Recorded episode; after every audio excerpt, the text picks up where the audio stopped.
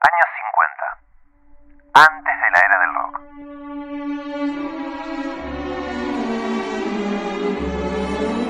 Estamos dentro de la casa de una típica familia americana.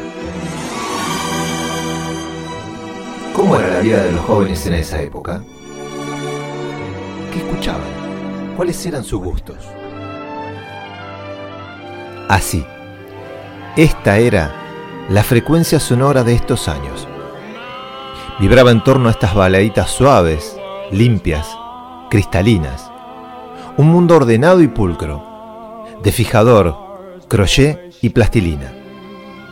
Un mundo de papá sentado en el sofá, mamá tejiendo ropa para toda la familia, y los niños retosando alegres sobre la alfombra del living, mientras, en el televisor, las publicidades resonaban, llenando los espacios vacíos del ambiente.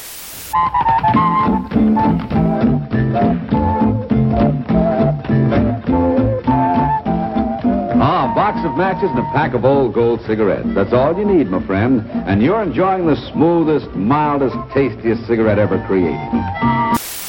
Tanta comodidad burguesa reprimida empezaba a aburrir a las nuevas generaciones y un sutil cosquilleo empezaba a sentirse en las entrañas de los jóvenes. Más allá del televisor, en la otra habitación, existía un artefacto que se llamaba radio, lugar desde el que una gran revolución estaba a punto de estallar. La frecuencia estaba a punto de cambiar y era de un sonido que venía de otro lado era un sonido que venía del otro lado de la calle y que era traído de la mano por una comunidad negra que emprendía la búsqueda de un futuro. Una comunidad formada desde la migración de muchos ex esclavos y sus descendientes que acudían a los principales centros urbanos como San Luis, Memphis, New York, Detroit, Chicago, Cleveland o Buffalo. Un pueblo cuya vibración oscilaba en otro ritmo, cadencia y compases completamente distintos. Como nunca antes había sucedido, residentes blancos y negros iniciaban una lentísima convivencia que daban como resultado que ese encuentro de distintas vibraciones empezase en su mezcla para que todo inicie un nuevo rumbo. Los chicos blancos empezaban a escuchar música negra en ese artefacto democrático llamado radio. Desde las distintas estaciones se escuchaba música en blanco y negro, country, jazz, rhythm and blues, foxtrot, bluegrass o blues, que fueron adoptados por músicos de todos los colores, estilos que ayudaron en este proceso de colisión cultural.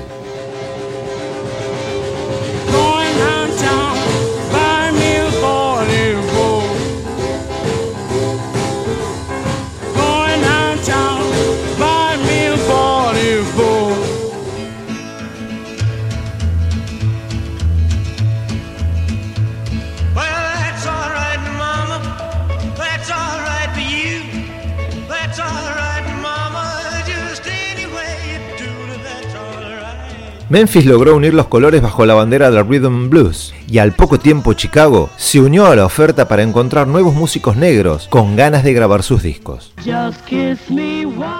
Estamos parados en el año 1955 y en la radio sintonizamos el programa de Alan Freed en la 1010 Wins Radio de la ciudad de Nueva York. Rock and roll with Alan Freed over Radio Winds, WINS New York at 1010 on your dial.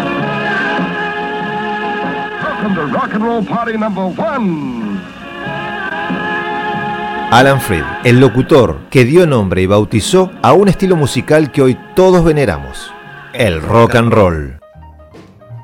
Era verano del 55 y nuevos vientos de cambio social, entre ellos la música, revolucionarían ese estilo de vida aburrido de la juventud. Rock and roll. El origen de la terminología procede de la jerga callejera de la gente de color, ese danzar frenético y esas contorsiones de los cuerpos al escuchar la música, como si estuviesen teniendo sexo al bailar, era lo que se denominaba como rock and roll. De este modo, el señor rock and roll daría sus primeros pasitos y esperaría por sus nuevos ejecutantes. Una mañana de mayo del 55, un espigado, presuntuoso y charlatán joven negro frenó su coche en la puerta de la compañía discográfica Chess Records para hablar con su propietario, Leonard Chess, con el único fin de grabar su primer disco. La noche anterior había acudido al concierto de Muddy Waters y este mismo lo había convencido para que acudiera al encuentro de Mr. Chess.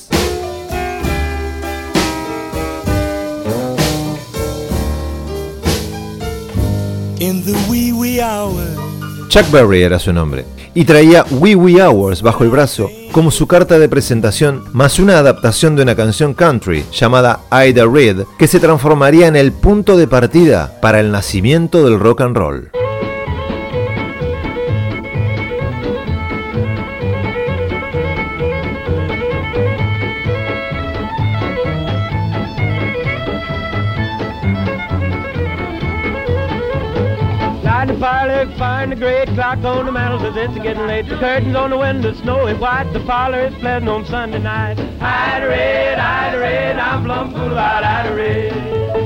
Trabajaron en esta última porque había llamado la atención de Mr. Chess. Cambiaron el tempo de la canción, modificaron la letra y en un momento de la creación, el señor Chess observa tirado en el suelo del salón un sobre abierto de máscara de pestañas denominado Maybelline, que daría su nombre a la primera obra de rock and roll de la historia de la música.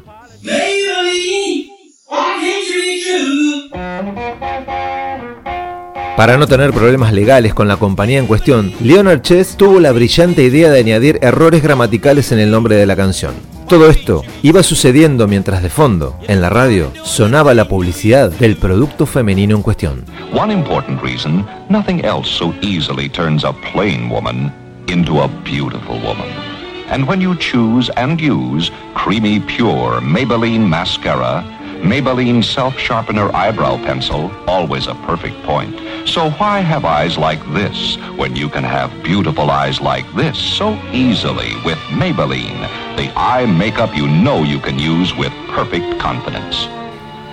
Chuck Berry empezaba a colocarse la corona del rock desde sus primeros acordes, con una letra que sumaba energía juvenil y que lograba capturar el espíritu del rock and roll emergente al conectar el amor entre los jóvenes con el amor a los automóviles. La trama de la canción va de una persecución intensa a bordo de un Ford V8, conducida por el cantante, que finalmente logra dar casa al Cadillac Coupé de Bill de su novia, y allí, cuando el V8 consigue dar casa al Cadillac, gestaron el rock.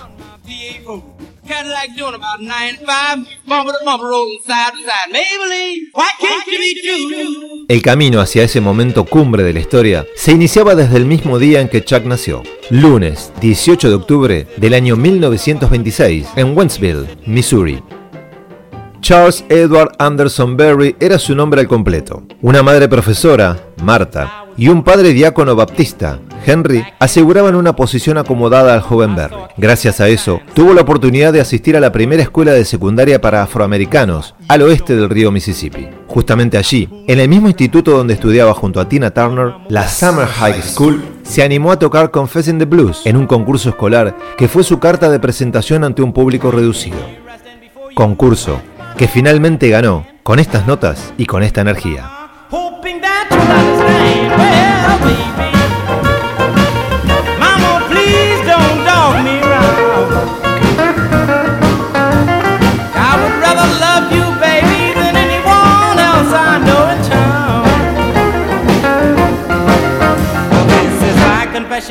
Pero no solo música había en la vida del joven Chuck. Estudió peluquería y estética y fotografía. Estos nuevos atributos en sus manos lo ayudarían a maquillar su música para conquistar los oídos de la juventud blanca. Años turbulentos de problemas con los agentes del orden lo tuvieron alejado de la música y muy apegado a los calabozos de varias ciudades.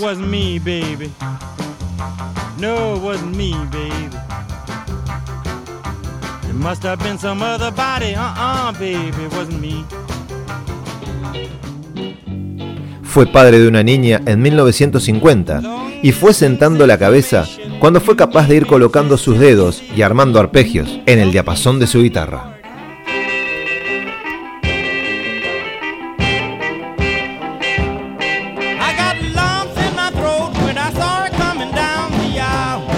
El sonido que ofrecía Chuck era mestizo y confundió a sus oyentes. Él invirtió la fórmula. Mientras Elvis impregnó de blues a las melodías countries, Chuck añadió pespunteos y cascabeleos countries al blues, logrando un efecto devastador en quien lo escuchaba por primera vez.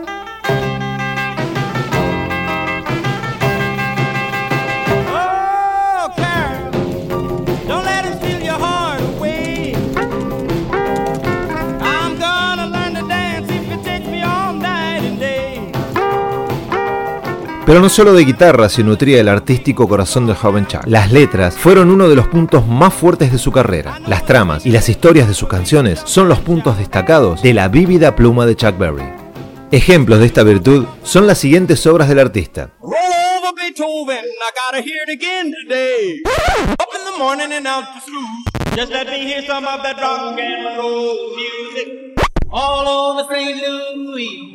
And down in New Orleans, deep down in Louisiana, close to New Orleans, way back up in the woods among the evergreens. C'est la vie, c'est the old folks. It goes to show you never can tell. En solo tres años creó estos himnos que son parte indispensable de todo aquel que se precie de amar al rock and roll. Roll Over Beethoven, 1956. Lucy, la hermana pianista de Chuck, siempre dejaba a su hermano sin la chance de tocar el piano en el living de la casa. Su música clásica exasperaba los oídos rockeros del joven y una guerra de estilos estaba a punto de declararse entre ellos, además de cambiar el panorama musical de medio planeta.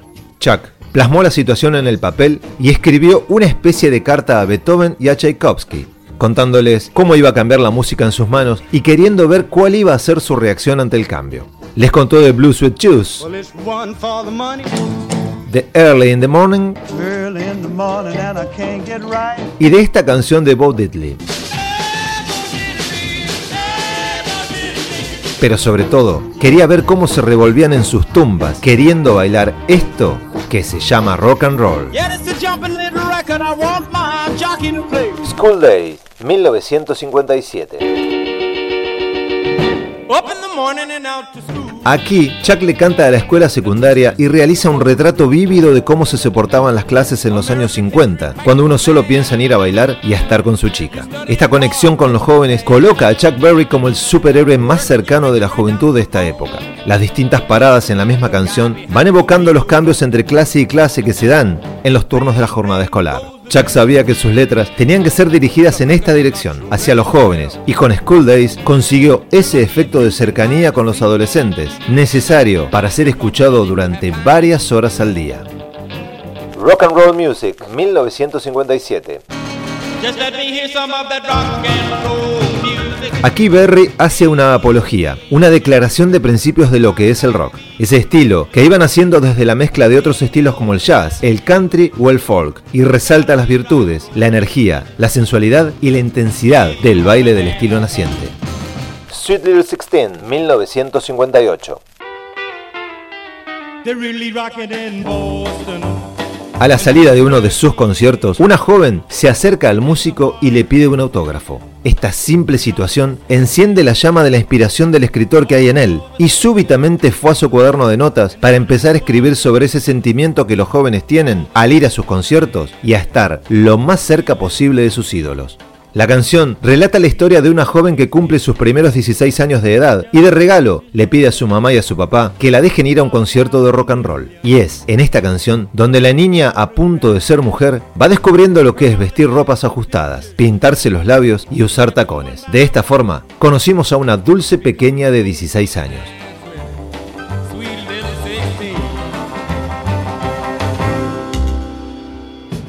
Johnny B. Good, 1958. La inspiración de esta obra vino directamente de su compañero pianista, Johnny Johnson, al que cada vez que bebía además, Chuck le decía, Johnny, be good. Relata en la letra la historia de un chico de campo que vive en la pobreza y que tiene sueños de convertirse en estrella de la música tocando su guitarra. En principio, la letra decía Color Boy, chico de color, pero finalmente decidieron cambiarlo por Country Boy, chico de campo. Este cambio se debió a que querían evitar problemas de tipo racial y a la censura de los medios. Johnny B. Good es la muestra de rock and roll que viaja a bordo de la nave Voyager 1, grabada en un disco de oro, donde se reproducen los sonidos más característicos de la humanidad.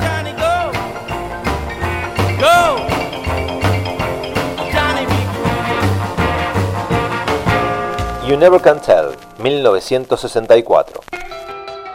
Luego de salir de la cárcel en el 63, habiendo cumplido una condena por delito sexual y supuesta violación de una niña de 14 años, Chuck trata de volver a la escena, aunque ya nada vuelve a ser como antes. Aún así, su leyenda sigue en pie. Este renovado Berry nos relata la historia de dos jóvenes recién casados que viven miles de aventuras en su nueva vida de pareja. Las vicisitudes de no tener empleos seguros y de gastar el poco dinero que cae en sus manos en discos y en un coche para pasear y celebrar su aniversario son la línea argumental de la letra de la canción. Letra inteligente y ocurrente que ocupó los lugares más altos del ranking del año 1964 y que rescataría Quentin Tarantino en la inolvidable Pulp Fiction. Luego de esta época dorada de clásico tras clásico, ya nada volvió a ser igual.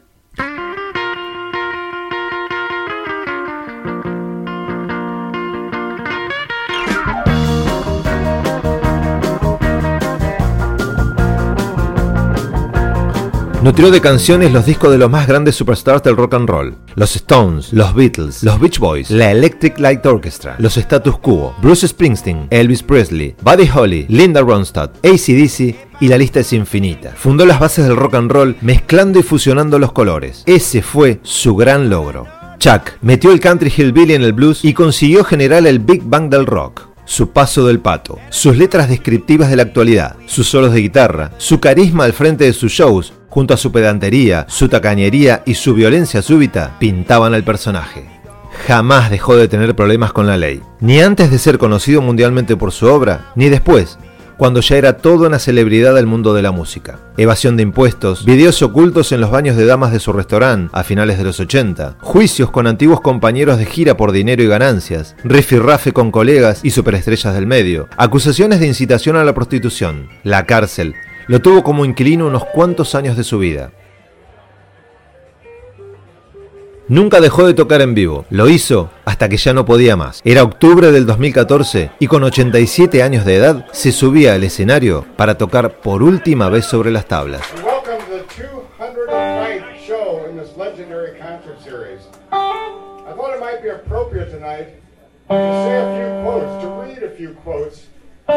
about three days before the great man that comes on stage turns 88.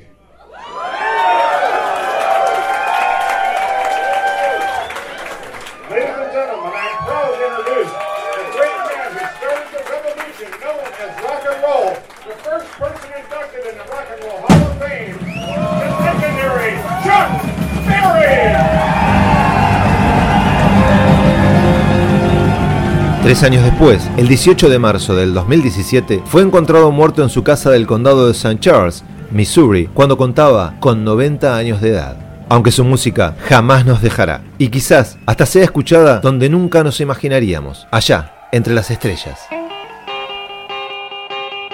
Representó a la generación joven de la década del 50 retratando sus gustos, sus deseos y sus frustraciones en la letra de sus canciones. Mezcló los ritmos y los dotó de vida, energía, potencia y encaminó el rock a la cima del mundo. Fue en vida el todopoderoso rey sin corona del rock, y hace 60 años que parte de su ADN se continúa envolviendo en los riffs, solos y fraseos de los nuevos y grandes rockeros. En solo tres años nutrió de himnos inmortales a la humanidad, creando un nuevo sonido. Por esa razón, estamos en los 15 minutos de gloria del inventor del estilo, de una de las personas más influyentes de la historia del rock and roll. Como dijo John Lennon alguna vez, si tratan de buscarle algún otro nombre al rock and roll, deberían llamarlo Chuck Berry.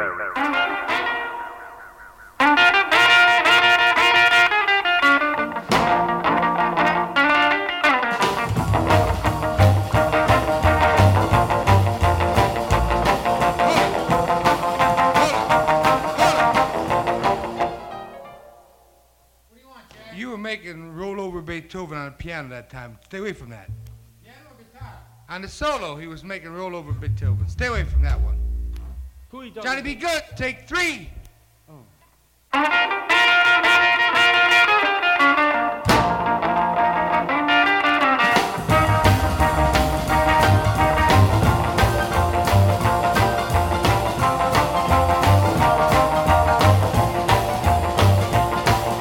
Zidane